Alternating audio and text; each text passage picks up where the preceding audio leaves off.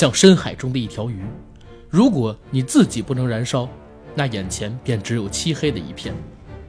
每当夜深人静，独自一人面对无尽的寂寞，指尖所触只有冰冷的屏幕。你可曾想过去燃烧一次吗？AV 男硬核声优补全计划需要你的加入。Hello everyone，这里是精神抖擞的硬核班长，然后你是谁？然后我是阿甘，欢迎收听我们这一期的节目。别忘了，啊，大家好，我是小九。大家好，我叫梦怡，大家可以叫我脑米。对，脑脑米呃其实我觉得梦怡这个称呼挺好。是吗？我总是联想到一些不健康的那种。哦，所以你非常就是对，这就是我从小到大高中遇到的事情。是吗？自从高中大家开了窍之后，就对我的名字就比较敏感。那你遭没遭遇过校园霸凌啊？什么叫开窍啊？啊？开开窍就是我怎么听不懂啊？开窍你不懂啊？我不懂。哎，好吧。嗯，我就懂一开瓢儿。嗯，没关系，没关系，行吧。这是我们硬核电台的最新一期节目啊。然后刚才大家听到的这个非常好听的女声呢，嗯，叫做脑米，大家也可以叫她梦怡，呃，是咱们的听友。然后为什么她会参与本次我们清明节灵异特辑的节目录制呢？是因为大家熟悉硬核电台的会知道，前两期我跟九哥发起了一个叫做“硬核声优补全计划”的活动。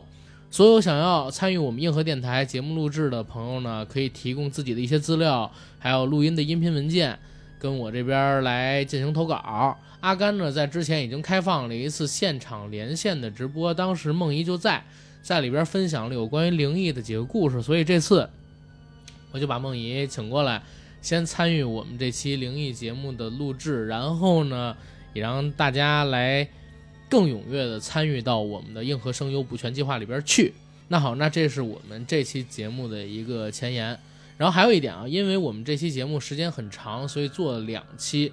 不出意外的话，应该会分前后脚给大家上线出来。然后另外再做一个预告啊，四月十号左右，我跟九哥呢会上线我们硬核电台的第三期付费节目《风中有朵雨做的云》里边的那个事件，我们聊一聊拆迁。但是回头我就给逼掉啊。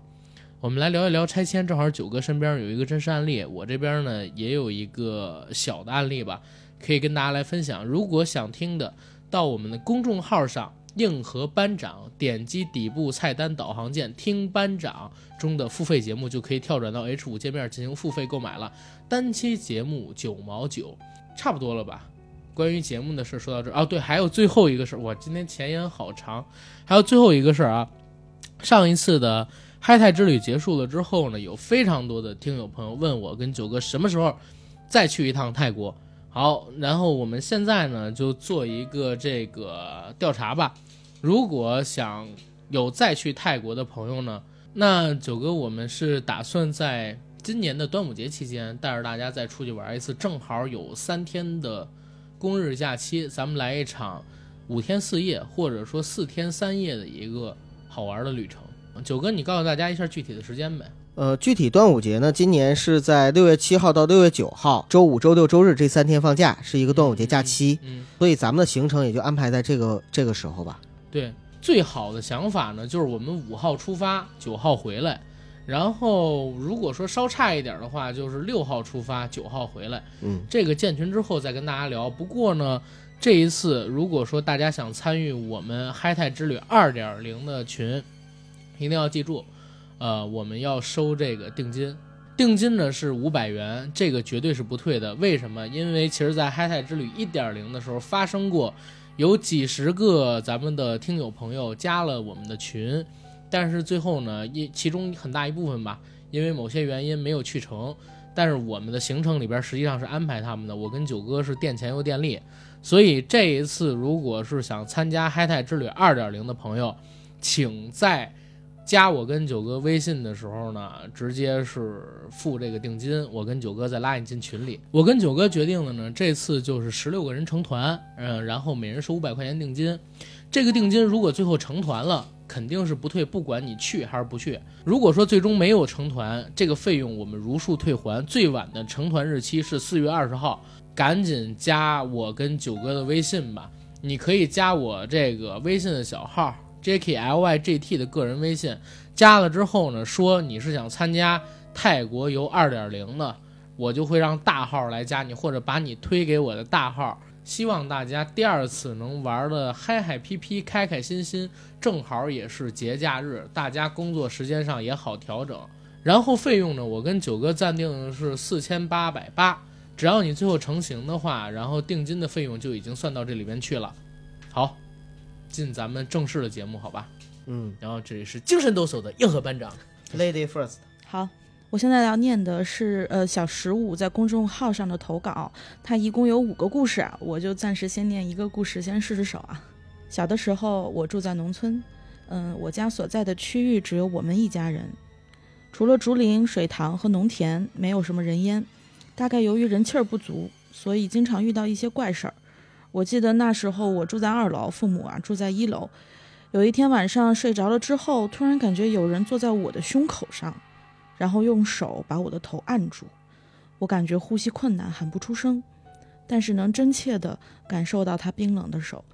我拼命用手撑着床往起坐，一边撑嘴里还一直骂，折腾了好一会儿，终于起来了。我立马打开房门往楼下跑，跑到楼下正好碰见妈妈起来上厕所，我就告诉妈妈上面有脏东西。可妈妈说我是做梦，让我回去睡觉，别多想。然后妈妈便去厕所了。她刚一走啊，我就感觉后面有什么东西直接抓住我的衣服，把我倒退着拉回了楼上。接下来在楼上的床上，我又是一顿挣扎。第二天早上天亮之后，我一摸自己的身上，感觉浑身都是冷汗。我下楼问妈妈，昨晚有没有下楼找过他？我妈说一句话让我不寒而栗，她说做个梦而已，昨晚在上楼后就没事儿了吧？但是过去那么多年了，这件事儿我依然记得很清楚。但是过去这么多年了，这件事儿我仍然记得很清晰。这故事什么意思呢？就是梦到鬼压床，不，就是说他这不是梦，嗯，然后真的是有一个他看不见的一个莫名的力量拉着他，嗯嗯，然后把他拉上了楼，但是他妈妈以为他是在做梦。这个也不一定，没准儿真的就是在做梦，有没有可能是梦中梦啊？梦但是他，中梦啊，他盗梦空间啊。但是他妈妈为什么说、说说做个梦而已？你后来就上楼了就没事儿了吧？对，他不是上楼了，他刚上楼，他妈妈刚上楼，就是又有东西把他从楼下拉到楼上了嘛？对啊，就说明他昨天晚上确实下楼，并且碰到妈妈了对啊，啊。但是有可能是意识不清醒，没有从那个梦里完全挣脱出来。我有过这种情况，嗯、你知道吗？就是以前我有一个女朋友，我大学的那个女朋友，嗯，然后当时呢，嗯，当时是暑假，我在家里待着。那天我在看网络小说，看着看着睡着了，睡着了，他给我打电话，醒，迷迷瞪瞪，然后跟他通着话的时候，我就说了一大堆小说里边的台词，你知道吗？然后他以为我有病，把电话给我挂掉了。然后我还在想，哎，你为什么要挂我的电话？我还在用小说里边的身份跟那个台词去跟他沟通。然后他把电话挂了之后，我还自言自语了一段，我自己都记得啊。然后我睡着了。到了晚上的时候，嗯，我彻底醒过来，又给他打电话，然后他才告诉我说：“哎，你当时是不是病了，还是犯癔症了，还是怎么怎么样？”我说：“你这跟我说的都什么呀？什么就神位呀？然后 如何如何的？”后来后来我才明白，就是当时我是没有彻底从那个梦里醒过来啊。他有可能是这种情况，有可能。而且尤其是小时候的梦魇嘛，你那女朋友还以为你去学什么功法去了。对，信邪教是吧？对，嗯、那我来读第二个小十五的故事吧。高三的时候，我在市里读书，有一天不知道怎么回事儿，我老是感觉背后有人跟着我，盯着我，从早到晚一直都在。我一回头就感觉他立即闪开了。那一天我就不停的回头看。我的室友发现我不正常，就问我：“你怎么老是回头看啊？”我就告诉他：“我说。”我感觉背后有什么东西跟着我。室友听完之后就笑了起来，说：“我遇到鬼了。”他虽然是随口调侃，但我却十分害怕。当天晚上睡着之后，我突然就梦见有人在敲宿舍的门。于是，我起身去开门，发现是奶奶带着爷爷来了。我就问奶奶：“你怎么会来城市里呢？”她说：“进城来看看我，去逛了超市，还给我买了一大包零食。”我就感觉十分奇怪，奶奶一辈子除了生大病以外就没有进过城，她不会来城里，也没有逛过超市买过东西，因为她也不识数，没管过钱。尽管我心存疑问，但我还是让奶奶在桌旁坐了下来，然后准备倒水给她喝。可她说她还有急事，要跟爷爷到处去走走看看，嗯、就是来看看我而已。说完，转身就离开了。我望着他下楼的背影，更加的感到奇怪，因为奶奶居然穿了一件黑色的大衣，头发梳得整齐，还带着花夹子，而旁边的爷爷。从头到尾没有说一句话，只是搀着奶奶。第二天早晨，我感觉头晕晕沉沉的，去学校早读，还没读两句就趴在桌上睡着了。不想，过了一会儿，班主任就过来找我，把我叫到办公室，说我家里来电话了，我奶奶不行了，让我赶紧回家。奶奶想见我最后一面。我冲出学校往回赶。当我回到家门口的那一刻，妈妈告诉我，奶奶刚刚离开了。嗯，嗯，这就是这个离开是逝世的意思啊。对，就是一个很传统的，嗯，逝世前想见亲人一面的故事。对故事对，对。会有这样的。其实逝世了之后也有可能见亲人。我妈经常做梦，会梦见她呃之前过世的老姥爷，就是我的老姥爷，相当于是我妈妈的姥爷。嗯嗯，我妈妈说就是只要是，就只要是他老姥爷，就是我的老姥爷，好像下面过的，比如说缺钱了什么的，就一定会嗯烧纸过来该该。烧纸了。对对对对对，然后嗯烧完了就没有事情了。哦，嗯，好像没没有遇到过这样的事情，我也没有遇到过。都是我妈梦到过，好像都是年纪大的人梦到这种事儿。是吗？嗯，因为咱们对于去世的那些人，可能不算是最亲的亲人，嗯，他们是最亲的亲人嘛，对吧？嗯你像我妈就会梦到我姥姥姥爷，我就很难很难梦到。而且我姥爷过世的时候，我也是有感觉的，只不过，嗯，只不过你说的感觉是是什么？心理上还是心理上有感觉。呃，当时不知道我姥爷是突然过世的，一直身体还挺健康。当时就马上要去深圳做搭桥手术了，他心脏不是很好。嗯嗯嗯，然后那天就是大家都知道，就是大学吃喝玩乐嘛。嗯，那天就是其实那段时间包夜包的挺多的，嗯，但是那天晚上，去网吧刷夜。对啊、那天晚上尤其是下午我们，大学的时候都是在网吧刷夜，好吗？啊，我代沟我们有电脑，我们有电脑，但是你们你们你们宿舍不会熄灯之类的吗？电脑有电啊，还能再玩几个小时啊。但是就就没网了呀嗯熄灯断网什么的，你们不会吗？不是啊，网还是有的。哦，我们是我们是嗯网和灯都没有了，我我们我们用的是 WiFi 我们也用的是 WiFi。我们没有 WiFi。哦，我啊用的是 WiFi，、啊，也是不行的。啊那那们这断你们学校比较彻底。你们学校待遇好好啊。九哥那个年代是没 WiFi。对对对我接着说，接着说。我们那个年代到大四的时候才能够电脑，就是那个学学校里面有电脑，就是我记得你之前我电脑我。记得你之前说过，你是那种拨号拨一个上去，其他人就上不去的那一项你们先说。恐怖故事，哦好好好好。好 然后那个那天下午，其实我是想吃个饭，然后去包宿的，就突然想，哎，那万一晚上有什么事儿怎么办？所以那天晚上就没去成。结果就是那天凌晨三四点的时候，我妈突然给我打电话，让我赶紧买机票，就我姥爷已经走了。嗯然后我到现在都记着，就是那个特别强烈的一个感觉，真是没想到会发生这种事儿，但是还是有感觉了。嗯，我爷爷去世的时候，我也有点感觉，因为我爷爷去世的时候，我当时在房山平房，然后离我奶奶他们家可能就两百多米。然后那天早晨是我起的比较晚，可能说九十点钟才起，然后迷迷糊迷迷糊糊啊，听到有人叫我，像是我爷爷的声，但是我醒了之后就不是我爷爷，呃，是我妈，我妈给我这儿喊我，让我起来，说我爷爷不行了，然后赶紧跑过去去见我爷爷最后一面。二话不说我就穿上衣服嘛，穿上短裤还有那个背心儿，就往我爷爷那边跑，啊，跑跑跑跑到我奶奶家的时候，看到我爷爷了，就是已经不行了，大夫在那边正在施救，因为因为本来是要叫救护车嘛，但是救护车还没拉走，人就已经不行了，当时打了一针，我我不知道那叫强心剂啊还是什么，我我看到我爷爷就躺在床上，上半身衣服是给扒开的。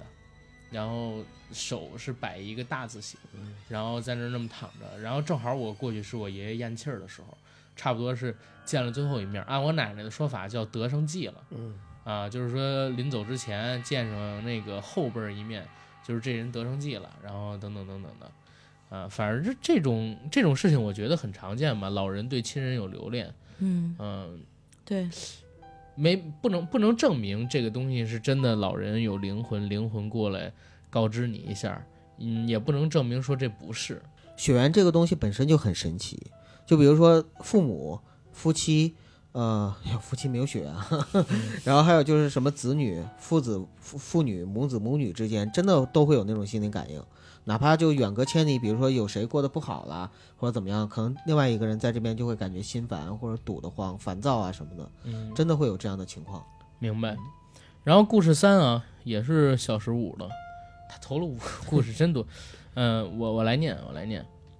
读研的时候，有一次呢，是为了做实验，晚上就在实验室里边过夜。那天晚上中间休息的时候呢，我就躺在实验室的折叠床上稍微睡一会儿，定好闹钟，到时间叫醒自己。大概到了凌晨两点多，我听见了闹钟，突然发现自己起不来。而挣扎着起来之后，更奇怪的事情发生了，我感觉到自己的双腿被什么东西给拉住了，眼睛也居然看不到实验台。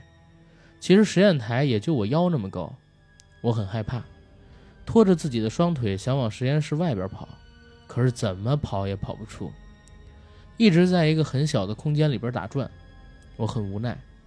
但不久我看开了，不想做无谓的努力。于是我就坐在床上等待着接下来更可怕的事儿。突然之间，我看见面前实验台的抽屉上挂着一个红色的平安符，我用手一捏，发现里边啊是枚铜钱儿。而更让我恐惧的是，想着肯定是以前的师兄师姐也遇到了这类事儿，才留下来的这个平安符。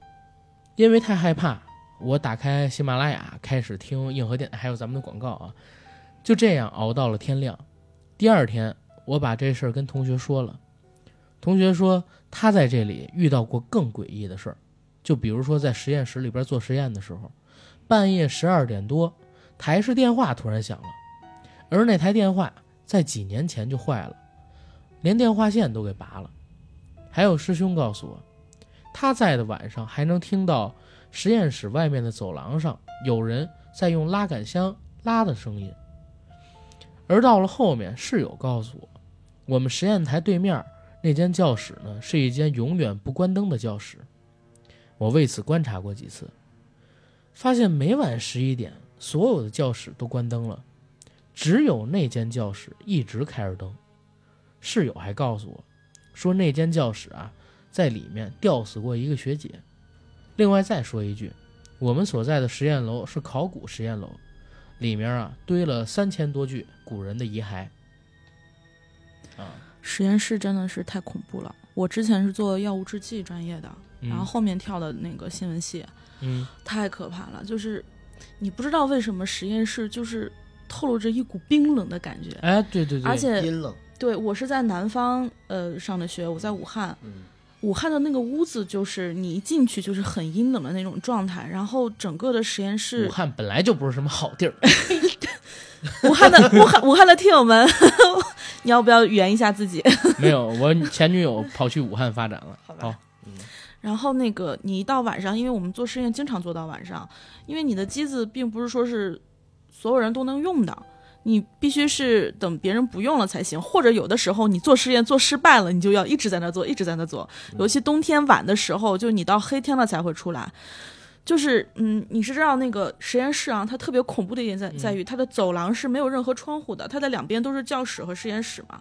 相当于就是你实验室也是这样，你这边是窗户，这边就是有那种小窗，一边墙墙上有小窗，啊。对，小窗透到走廊那里，对，然后你到晚上开着那个很很诡异，很诡异。你看，因为那个实验室的灯非常的亮，白白炽灯嘛，就你就看外面，就是那那一扇那一扇黑色的窗户，然后你好不容易做完实验室实验，你已经很累了。边会有一个人脸，不光是这样，你你从很亮的地方突然走到了很暗的走廊，嗯，然后你再去到那个生理上也会有反应。对，而且整个走廊是很凉的。嗯，然后到了下面，有的时候你做实验太晚了，电梯都没有了，你必须要从应急楼梯走，然后基本上都是挺暗的，你知道吧？然后应急楼梯上没有感应灯，可能是我们学校的问题，对只有那个绿色泛悠悠的那种应急灯光的那种。哦，山村老师，就是紧急通道的那个标识。，对对，所以从那时候开始，就是我们其实我们做实验挺水的，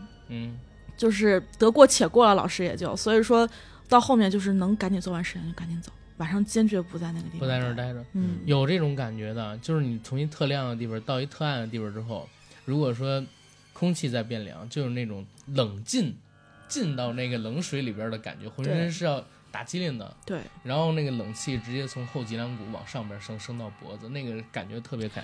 而且我相信大家上过大学的同学们肯定都有这样的经历，就是学校里面或多或少都会有一些灵异事件。传说，对每个嗯学校都有自己的灵异传说。对嗯你像我们学校特别的奇怪，就是我们学校不是灵异传说，直接是死人。嗯，我们学校靠近南湖，南湖是武昌区比较大的一一个湖。嗯。我不方便说我们学校的名字，但我们的学校在中南财经大学的对面，就是那个地方特别奇怪，就是我们那个南湖它的那个流向就很奇怪，就是所有的尸体都会飘到我们学校，尸体是从哪儿来的？不知道。跳跳河的呀，可能就是跳河的或者被谋杀的，具体事情是下游是吧？我估计我们是下游，嗯因为那个地方是长江，长江，嗯长江，呃，长江大桥，就是嗯那个中南财经左边还是右边，就是武汉长江大桥吧？你说是武汉大学吧？呃不是中南财经，中南中南财经大学在南湖那边，南湖在光谷那边。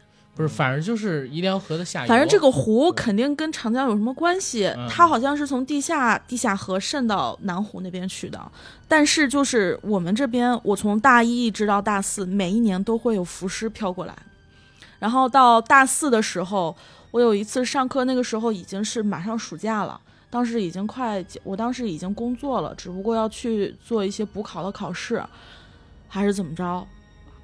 我忘记什么时候了啊，反正就是呃上学期呃下学期的时候，就是我在那儿往前走，湖就在我的旁边。我们那个是沿街走，这边就是相当于我们一边是住宅，一边是宿舍，不是一一边是那个教学楼。我们会有一个很长的道通向这两边的。嗯，然后那个道，我看旁边都有人，就是靠着边儿，就是在那拍东西。我在想你们在拍什么呢？因为我当时着急去考试，所以我就没管。结果我回来的时候就发现了，就那边已经拴上那个警戒绳了，好多学生都在旁边看热闹。后面才知道，就在我旁边就有一个浮尸，就浮在那个、那上面。那些学生是不敢看，但又想拍，想拍那什么东西，所以大家都在那拍，然后就我一个人傻了吧唧的往前走。明白。当然我没有看见，但是就觉得啊好恐怖，就很瘆人。然后那个所有人，当时那个浮尸是因为已经肿了，反正就是我感觉我们学校那个风水还是挺邪乎的，你知道吧？对，行。然后下一个故事吧。下个故事还是小十五的。我们刚才呢是聊了三个小十五他自己亲身经历的故事，小时候高三的时候，还有他读读研的时候，嗯然后剩下两个是他家人的事情。这两个事情我觉得可以放在一起。嗯，嗯，嗯，要不你来两个一起读吧。好，嗯没问题。这第四个故事是关于他的太爷爷的故事。我的太爷爷也是我爷爷的爸爸，年轻的时候爱好赌博。有一次呢，在家里偷了钱，结果都输了。因为太爷爷很怕太奶奶，所以输了钱也不敢回家，晚上就在邻村祠堂旁的一棵大槐树上过夜。半夜醒来，睁开眼一看，忽然发现他的身旁围了一圈人，那群人也不说话，就直勾勾地盯着他。太爷爷很害怕，一个劲儿往圈外跑。可是那些人不让他出去，就一直围着他。后来还开始推他、掐他。第二天早晨，太爷爷回到家，嘴里一直说着这件事儿，说他遇见鬼了。又过了一天，他还在说着这件事儿。过了一个月，还是这样；过一年，还是如此。从此，太爷爷就疯了，一辈子没好过，直到他去世。嗯，太爷爷其实，哎，大家都往圈里跑，他非往圈外跑，对吧？这是马上就要被毒了，我靠！不，我要我有问，我我我问一个问题：为什么他在槐树上过夜，还会有一圈人围着他？那不知道啊。大槐树上过夜，半夜醒来睁眼一看，身边围一圈人。你知道大槐树是巨阴的东西吗？我不知道，因为槐松。别这么说啊，我们家院中有一棵大槐树。这些真的都是都是阴气很重的。你看槐本身就是木字旁加个鬼，就一般松柏、柳树、槐树、松柏、槐柳这些都是在比如说像坟墓啊、水边呀这种阴气比较重的地方栽的。哦，下一个。好，下一个是关于他小时候小叔的故事。小叔的故事啊，在我小时候，小叔在市里面做砖瓦匠的工作。每天下班骑着摩托车回到家里的时候，天都已经很黑了。有一天一早，清晨很早的时候，小叔来到我家找我爸妈，神色很慌张。因为好奇，我就一直站在妈妈旁边听着。小叔告诉爸妈，昨晚下班回来的时候，路过村里的大桥，突然看见一个身穿白背心、手里拿着白毛巾的中年男人拦着他。他以为是脑子有问题的疯子，可是他按了几下车喇叭之后，那人不仅没有躲闪，反而向小叔的车冲了过来。小叔来不及避开，直接撞了上去。可是当小叔停下车时，却发现后头什么东西也没有。小叔当时很害怕，觉得应该是碰到了什么脏东西，所以来问我爸妈怎么回事儿。妈妈一听小叔的描述，就安慰他说他太累了，产生幻觉、看花了，很正常。可是第二天早上，小叔又来了，说又遇到了，而且这次那东西还开始抓着他的胳膊，差点导致他翻车落水了。这时妈妈开始担心起来，嘴里喃喃自语说：“不会是他吧？”接着，妈妈赶紧带着小叔去找了大仙儿。大仙给小叔出的主意是让小叔带上一串鞭炮放在身上，晚上再路过桥头看见那东西，就把鞭炮点燃扔在他身上。阿甘，你一直在笑，是笑什么呀？因为我在想这个，这首先这个故事是一个很典型的水鬼故事啊，对对，水鬼的故事。但是我在。你说完这个，他穿的衣服这个描述，我就一直在想，刘能说你再能能有我刘能能吗？你知道吗？然后你看啊，白衣服啊，白毛巾是吧？白白白背心儿，白毛巾，然后在一桥边儿，对吧？在桥边象牙山这儿不就有个桥吗？然后。我们这是做的清明节的节目，不是因为我，我真是我一直在想这个，我我就在憋着笑，你明白吗？其实这是个很典型的水鬼故事。对，呃，小十五一家人好像体质都是比较招阴的那种，对对对。但是哎，说到水鬼，我想起一事儿，嗯，我们去泰国的时候，当时去那个劳力士表店，我们还没进去，那女的就跟我们说没有水鬼，没有水鬼。看你是中国人，对对对，用中文跟我们说的呀，因为因为中国人去全是买水鬼，全是买，而且是绿水鬼，对吧？只认那个。下一个故事就跟啊，呃，下面给大家分享是一个叫 AJ，嗯，ID 呢也叫水木痕的一个朋友听友的投稿，算是他小时候个人的真实经历吧。时间有些久了，也有些模糊了，但是大致的情形。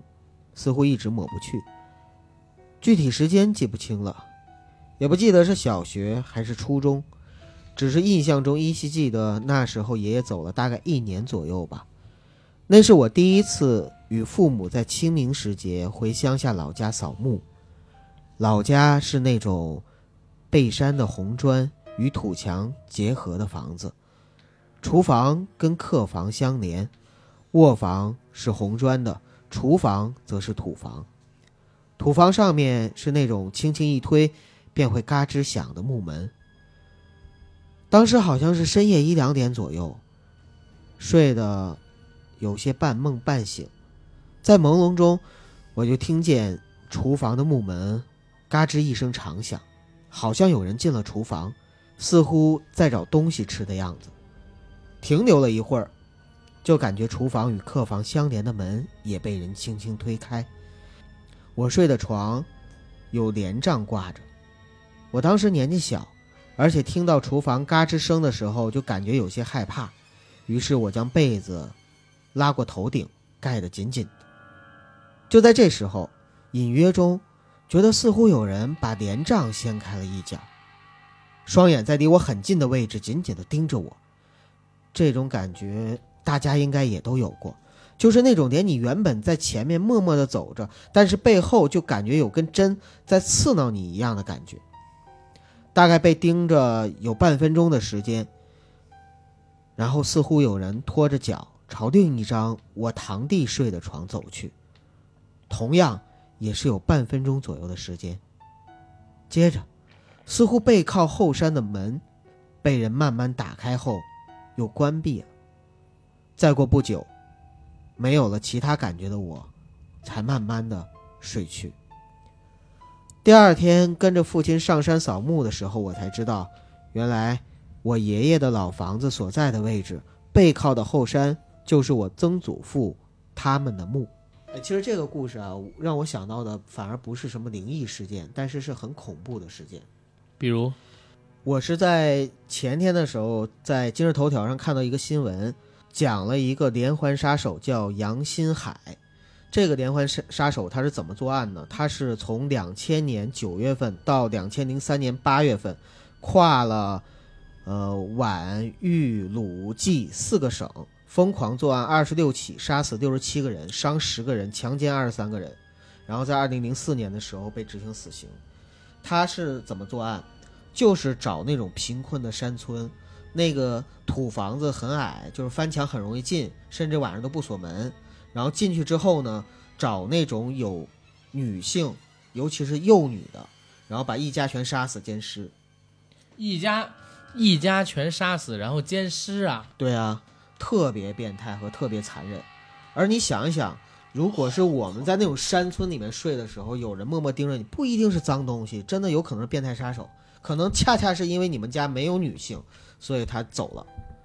我们家有女性啊，我说我说我说的是刚才这故事里啊。啊，明白，行，天哪，我还在我在我还在回味你说那个真实的故事，哎呀，那个很恐怖。呃，这个回头有机会我跟大家就把它完整的分享出来，对对，做期小节做期小节目，嗯。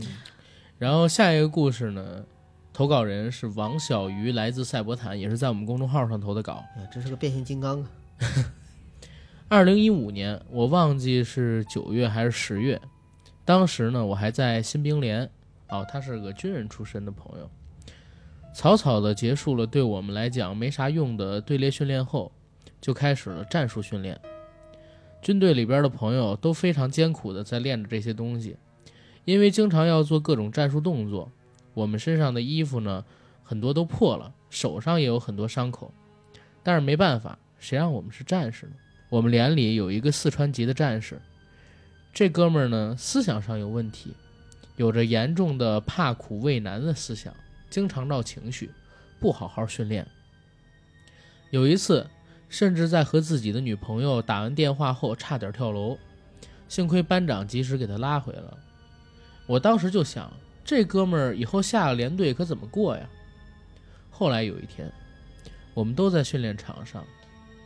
训练的时候，那个战友还在闹情绪，他坐在地上，用手划着地上的小石子儿。可是过了一会儿呢，有人喊：“班长，老毕说他头昏脑胀的。”这老毕呢，就是我们的四川战友。班长就跑过去问他怎么搞的，但他啥也不说。班长一看不对劲，就赶紧带他去找军医。后来呢，就说老毕是发高烧，连续输液输了四五天。因为老毕过去是大学生。我也是大学生，我们两个人没事儿了，喜欢聊聊过去在大学时代的事情。他还经常拿他女友的照片给我看，所以关系还算可以。我去看他的时候，就问他你是怎么搞的，好好的怎么突然就病了呢？老毕呢，用呆滞的眼神告诉我，说好像看见靶壕后面，靶壕就是那个子弹打靶的靶壕，靶壕后面的土坡上有人。据他后来回忆说，像是一个穿着旧年代衣服的老头。这老头呢，向他招手。当时我就想，谁会跑到靶壕上面去啊？这不是找死吗？后来我和一个我们隔壁县的老乡说起这个事儿，这人呢比我早几年当兵，他告诉我，咱们这个营区的训练场以前啊是建在一个坟地上的，建营地的时候把这些坟地全都给推平了。有的地方貌似没有清理干净，还有棺材板呢。但是当时没那么多时间，也就那样了。所以我想，我靠，这么多血气方刚的老爷们儿还镇不住这个地方，这得有多邪性啊！貌似部队里面确实也会有很多的这种灵异事件。哎，军队好像这种事少吧？呃，我听杨派曾经讲过，就是一个，就他经常讲军队的灵异事件，嗯比如说什么消失的军队呀、嗯，然后在某些军队里边那个什么手子弹库的呀，什么乱七八糟的。那是谁传？就是说什么学生的正气，然后什么军人军人的热血，阳气然后能压住鬼呀、什么乱七八糟的。人家说都是因为部队他经常去的都是一些深山老林的嗯地方，所以说有些不是可能一方面也是战士们不太了解吧，对地形也不熟什么的，有个风吹草动就害怕。对，嗯，我之前还在知乎上面看到一个问题，说那个都害怕女鬼什么的，然后有一个 哥们儿说，你把它扔到我们演武区去，不是演武区，嗯，演武区里边去三天，然后我们一个营的弟兄谁也不怕的都给他睡一遍，然后怎么怎么样，就是这这个东西，嗯，哎呀，没事儿，下一个有请下一个故事啊，这个朋友的名字叫 Anoli，我也不知道读的对不对啊。Hello，九哥阿甘，我是摩拜电台也是硬核电台的忠实听众。不要提到那个敌方电台啊，现在只有硬核电台，嗯。啊，敌方电台。啊，摩拜电台现在是敌台了，咱不叫的东西都就是敌台，知道吗？我是硬核电台的忠实听友，嘻嘻。开头有点官方，下面进入主题。可能因为体质的问题吧，我有一个朋友特别容易遇到奇奇怪怪的事情。在征得他的同意的前提下，说一个我觉得最神的事儿啊。嗯，他是学医的，那年在医院实习，也住医院的宿舍，但是他总是晚上的时候睡不好，可不是睡不着，是能睡着，却总觉得有人在他耳边说话。他想醒却醒不来，一连一个多月都是这样，直到有一天晚上，他梦到他在医院的走廊里，仿佛有什么东西引领着他一直往前走，直到走到一片绿光前，他被吸到绿光里，便看见一个女人在那里嘤嘤嘤的哭泣。他走进那个哭泣的女人，问女人为什么哭。女人哽咽着说：“她生病的时候啊，她的丈夫对她不忠，对她不好，直到她过世也没有来看过她。”此时，我的朋友像是被神仙附体了一样，说了一些让女人放下怨念去投胎的话，但具体是什么，我的朋友就记不起来了。之后，那个女人向我的朋友说了谢谢，就消失了。而我的朋友回到了一尊佛像前。第二天醒来，他也像是解脱了一般，此后就能睡好觉了。我的朋友怀疑那女人可能是他们医院的病人，但是有点吓人，所以不敢深究。总之，医院这种地方生死太寻常了，奇怪的事儿也很多。嗯，嗯，没错，对医院也是一个很灵异的地方对。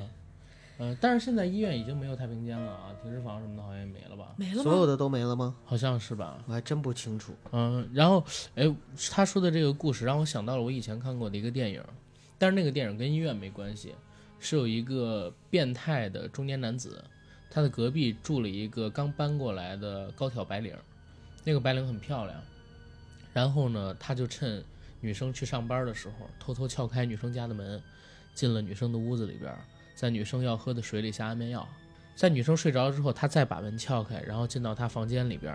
然后呢，给女生那个嘴上迷蒙那种酒精啊，还是什么其他的乙乙醚，呃乙醚，醚对对对，乙醚乙醚是吧？啊那个化学用具，然后让她睡得更沉，然后对她实施就是迷奸。然后这样大概有几个月的时间吧，对，有几个月的时间，然后女生觉得不对劲，为什么呢？因为虽然早晨起来衣服什么的都是正常的，屋里什么的也都是正常的，但是总是觉得晚上睡不好觉，然后精神上边受到特别大的困扰，生理上呢发现自己怀孕了，很像罗曼·波兰斯基以前拍的那个恐怖电影，就是《魔婴》。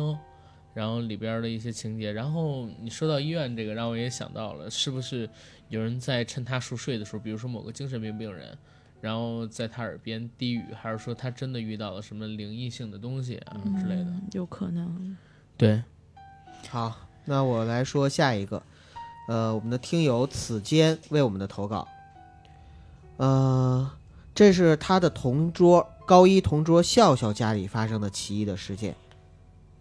笑笑是我的好朋友，家里生活条件比较富裕。爷爷当年是改革开放后的第一批的厂长。这件事儿呢，是发生在笑笑奶奶身上的。故事发生在近二十年前，那时候笑笑奶奶在毫无征兆的情况下，在一天早上起床之后，突然发现自己没法站起来了，而且腹部以下完全没了知觉。笑笑爷爷和他妈妈就慌了。马上带奶奶去医院检查，呃，因为笑笑爸爸是入赘的，所以他爷爷奶奶实际上是笑笑的外公和外婆。医院检查结果显示，奶奶的身体是完全没有毛病的，肌肉神经都很完好。爷爷呢不相信，又带奶奶辗转了全国好几家大医院，但结果还是一样没毛病。在 在无果之后。笑笑的爸爸到外地去，请了当地有名的一个大师。当那个大师一进到笑笑家，看到轮椅上的笑笑奶奶时，就和他们的家人说，他知道原因了。然后从小匣子里边，就是他随身携带的小匣子里边，拿出了一根钢针，啊，然后从他随身携带的小匣子里边拿出了一根银针，往笑笑奶奶腿上。空气的位置扎了几针，过了半晌，奶奶就说：“感觉腿慢慢的有知觉了，然后脚趾头能弯曲了。又过了一会儿，腿就不麻了，然后能活动了。”后来那个大师和爷爷解释说，是有邪物附在他奶奶腿上了，幸好及时，如果再晚一个月，这两条腿神仙也难救。事后，奶奶回忆说，腿不能动之前呀。好像正值清明，他的奶奶在祭祖。奶奶在祭完祖之后，又一个人去给他过世的亲妈上坟，而他亲妈的坟地呢，就在北边的小丘陵上，那里地理位置好，坟地呢自然也多。他奶奶回忆起那天，确实好像是在路上被什么东西给绊倒了，但是也没多想。事后想想，好像只有这件事情有蹊跷，因为。他站起来看了看那条小路上，连一块能绊倒人的石头子儿都没有。这个是一个附体的故事啊，附体啊，嗯，姥姥那个腿上面扎了几针，然后就不麻了。啊，还是朝空气扎了几针，朝空气扎了几针，对，说是有邪物附在上面，对，但是不知道为什么，我又想起了赵本山的卖国，你走两步，没事，走两步，麻没？麻。他咋麻了？你剁你也麻，嗯，对吧？气氛破坏者阿甘，气氛破坏者阿甘绝对属于下一个，你好好读。下一个我觉得还蛮恐怖的，细思极恐的那种。嗯，对，这个属于细思极恐的。好吧，下一个故事呢是来自我们的听友鹤莲青竹。那是我上初一的时候，放暑假之前呢，我自己攒了个自行车。那自行车花了我三千多，却达到了五千元的效果，这还真有钱。可是，在用的时候，车的龙头有点死，感觉像被人拉着一样。可是去检查了几遍都没什么问题，顶多在车管所就给上上润滑油，并没有什么好的效果，我也就不太在意。之后，我喜欢和我的同学们在我们西安大明宫国家遗址公园内骑自行车。那时候十一点了，挺晚的。我同学想趁公园里的商店没下班，去买瓶饮料，可我嫌贵，就先骑车去前面等他了。但是本应该十分钟的路程，我却骑了三十分钟。四周是漆黑一片，像极了在盘山公路里的状态。我开始慌了，心想这哪儿啊？边想边加快了我自行车的速度，想要赶紧骑出去。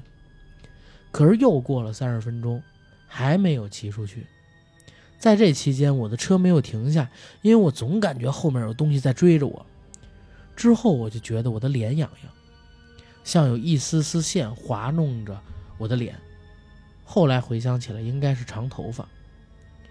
我有点崩溃了，准备停下来看看我背后到底有什么。之后我发现这车停不下来，就算我的脚离开脚蹬子也没有用。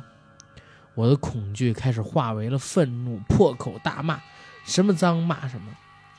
就在这时，我听见有人叫我名字。之后，我的车突然一个侧翻，就倒在了地上。后面呢，是我的同学。等这个事情结束之后，我就问我的同学：“我说，哎，我从哪儿出来的？”他说：“我是从树林里边冲到公路上的。”然后他还说：“时间才过了五分钟。”后来我才听说，原来我那辆自行车的车架啊，是一场车祸留下来的。车祸的现场惨烈极了，它原先的主人尸体都已经粘在了车架上。所以嘛，我就说碳纤维的车架怎么会卖的这么便宜？啊，这个故事贪小便宜，结果那个遇到什么不好的事儿是吧？对，就跟之前。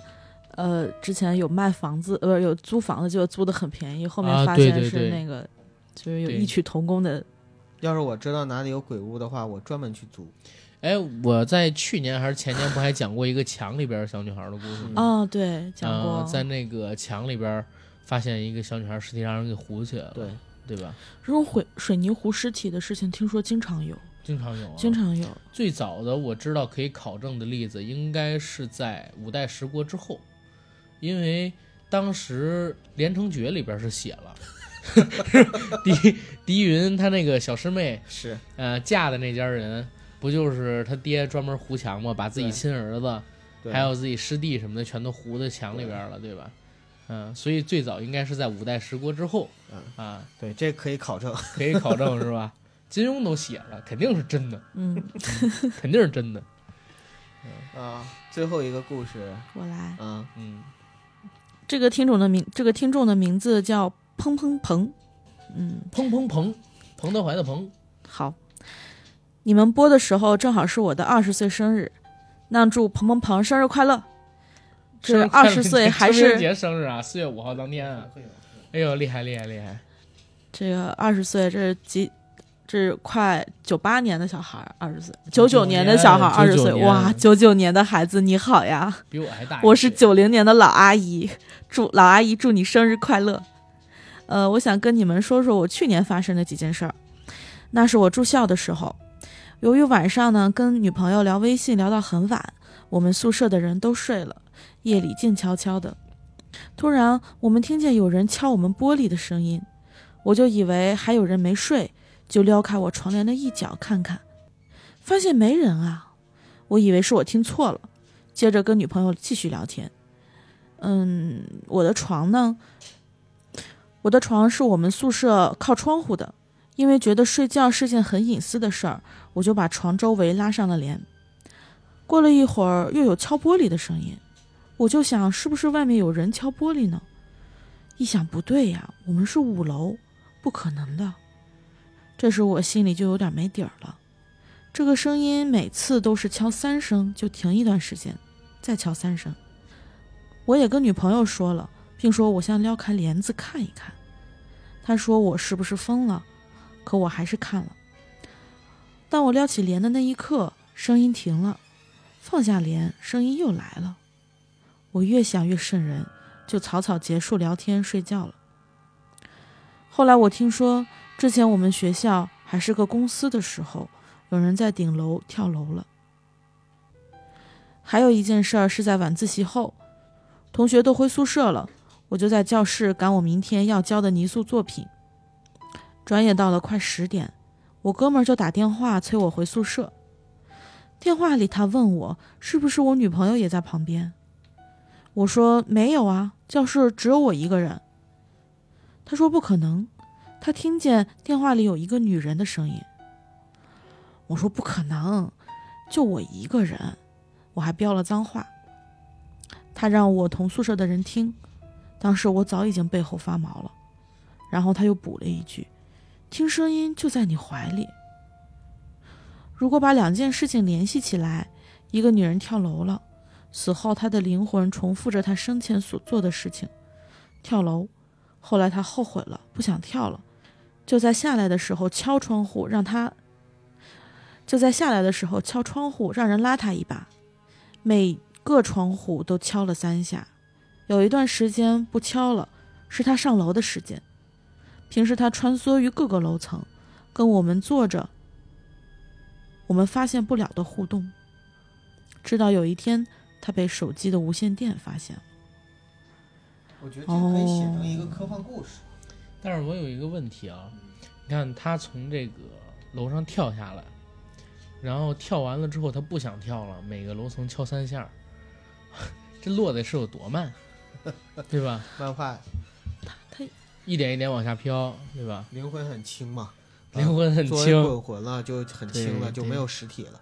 哎，这个让我想到了，就是宝树写的那个《一日球》嗯，啊，不不囚禁在一日里边做那不不是《一日球》，我说错了，叫《时间之虚》，就那个小说。嗯然后里边呢，就是那个女主人公就特别惨，因为她这个时间是在一天里一天之内边不断循环嘛，每次重启的时候都是在上一天的那个结束的那个时刻，嗯呃，也不是二十四小时，二十三二十三个多小时。嗯，然后这个女主角她在什么时候重启？她在跳楼那一刻重启，哦。也就是说，她无限次循环里边，她每一次都是，当她重启的时候，她都是呃往下自由落体的状态，然后可能在一千次中有一次到两次是活着，然后挣扎着去找女男主角，剩下的时候每次都是啪啊，我都会说啊啪，这个女的也呃这真的挺惨的，很悲惨，这是我见过我觉得这就是地所有的狱啊，小说的女主角中最惨的一个了。嗯，我这就是地狱的一个设定啊。对地狱的设定，因为每天时间会重启，然后你会回到上一次重启的那一其他人的时间可能都有二十三个小时，但是他的时间只有那么一瞬间。如果在这一瞬间里边，他能够活下来，就活下来了，而且还是带着伤和痛苦活下来。嗯，然后如果活不下来的话，这二就相当于就就等着这二十三小时过完，他作为尸体过完之后，接着又重启一次，再死一次，就无限次这么死，惨吧？对，惨，最惨女主角儿，嗯，以后阿甘你要得罪我，就诅咒你，我嗯要诅咒诅咒你陷入这样的死循环。你你要是这样弄我的话，我就把你扔到那抗日奇侠里边去当鬼子。互相伤害好？手撕对，行，那咱们公众号上的故事到这儿呢，差不多也就都跟大家分享完了。对嗯对，剩的呢就是邮箱的故事，还有咱们三个人各自准备的故事了，是对吧？，那些就我们下一期节目对，放到公众号那个付费节目里面去了。然后大家如果有兴趣的话，就到那里边去进行收听。我准备的故事呢，是黄秋生演的一部电影，一七年的《失眠》。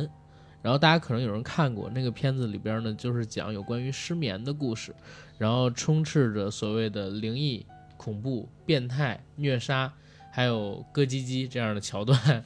然后我真的是鼓起勇气才把那部电影给看了。嗯，呃，然后九哥，你准备的故事是什么？我准备的故事是我自己的一个从来没跟别人说过的秘密你在泰国睡了人妖？啊，不是不是 我是说不是这个秘密，好 啊，这果然也是个秘密。你看，突然知道了不知道不应该知道的内容啊。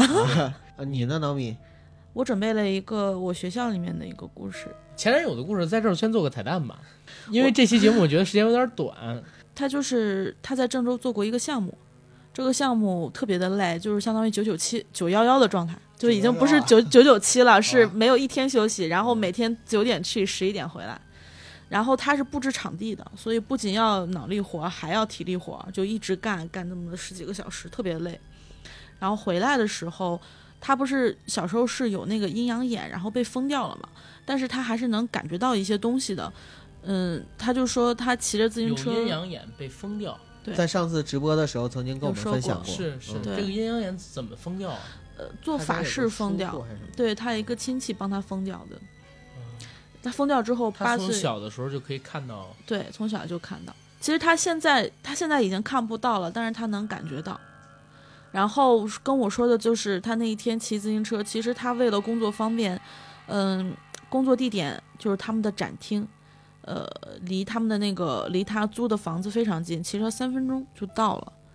那次骑了半个小时，然后关键是在于就是，呃，他们那个附近是大学城，然后堕落街特别多嘛，一般十一二点回去的话，人也是很多的。他跟我说，就是直白点而言，他觉得他进入到了那边的世界，但是，嗯，他那边的世界非常的无聊，这就是我觉得很纠结的地方。他就觉得突然一下子什么人都没有了，然后本来那是一个夏天，然后都郁树葱葱的各种绿色，绿意盎然的，他跟你说这个时候是异地对吗？对，也可能那半个小时是他在堕落街，然后有个人来了老弟，然后给拉进去了，半个小时又出来了，对然后他给你解释说我走到了另一个世界，过了很无聊的半个小时。，就像看到那个段子，跟警察说，他跟我说这是我跟他在一起的最后一天，然后我哭着求他不要离开我，他不嗯能同意。呃，我们两个人就这样分开了。三年之后，我们在这个城市遇到，遇到以后，我问他你好吗？他说还好。他问我好吗？我说我不好。他问我为什么？我说因为我爱的人过得我不知道怎么样。然后他说你爱的人是谁啊？说我爱的人是你。然后我们两个人来到这里开了这个房，开完房之后他要打车回家，然后没有现金，警官，我给他这二百块钱有什么问题吗？就这样一个故事，你知道吗？嗯，好吧，也很也很有可能是你说的那个样子。咱就当他是我说的这个样呃，子。好吧，他的意思是就是就那条道突然就变得跟秋天一样，然后地上全部都是黄色的叶子，嗯然后就四周的那个就没有，就突然一下灯红酒绿都没了，就是反倒是很破败，就好像几十年那个镇子，就是那个小小街已经没有人没有人来了，然后他一直骑，就是。他没有看到任何人，只是说四周他进入到一个异世界，没有办法，他好像做了一些什么东西，嗯，具体我也不好意思问他了。嗯然后那个终于就骑出去了，结果就用了三十分钟的时间才骑回来。嗯，对，哎，你知道吗？其实我比较抗拒，就是晚上听这种鬼故事，你知道吗？尤其是现在，就是现在，因为我跟我女朋友分手了，我自己住在我那里，对吧？然后，如果我听这些故事或者看这种类型片子的话，我真的会觉得就是哪儿都有人，就觉得特别的不孤单，毁了我，又会不是。毁了我这份安静，你知道吗？所以我很抗拒，就是现在去看这种恐怖故事，听这种恐怖小说，然后但是你要看这种想恐怖电影，就只有这个样子才你才有重新找女朋友的动力啊！我不是，我现在我不想破坏这份安静，你知道吗？我不是因为怕，主要就是我怕哪儿都有了人之后啊，毁掉我内心的这份纯洁跟安静，好吧，呃，很难找到这样的状态。嗯，行吧，反而呢，这期节目先给大家做到这儿吧，好吧？也祝大家呢在 祝大家清明节快乐！突然不想说了，嗯，就祝祝大家，呃，在这个春游快乐！对春游快乐。在这个春暖花开、草长莺飞是吧？的日子里边，祝愿大家呢扫墓扫的开心。对快乐，别别别，怎么说都不合适，怎么说都不嗯合适啊。嗯。反正春天到了，又到了交配的季节，然后过完清明节之后呢，马上就要迎来七夕了，嗯。哪怕中间还隔一端午，然后大家该努力的努努力，看能不能找到个女朋友，好吧？谢谢大家。拜拜。拜拜。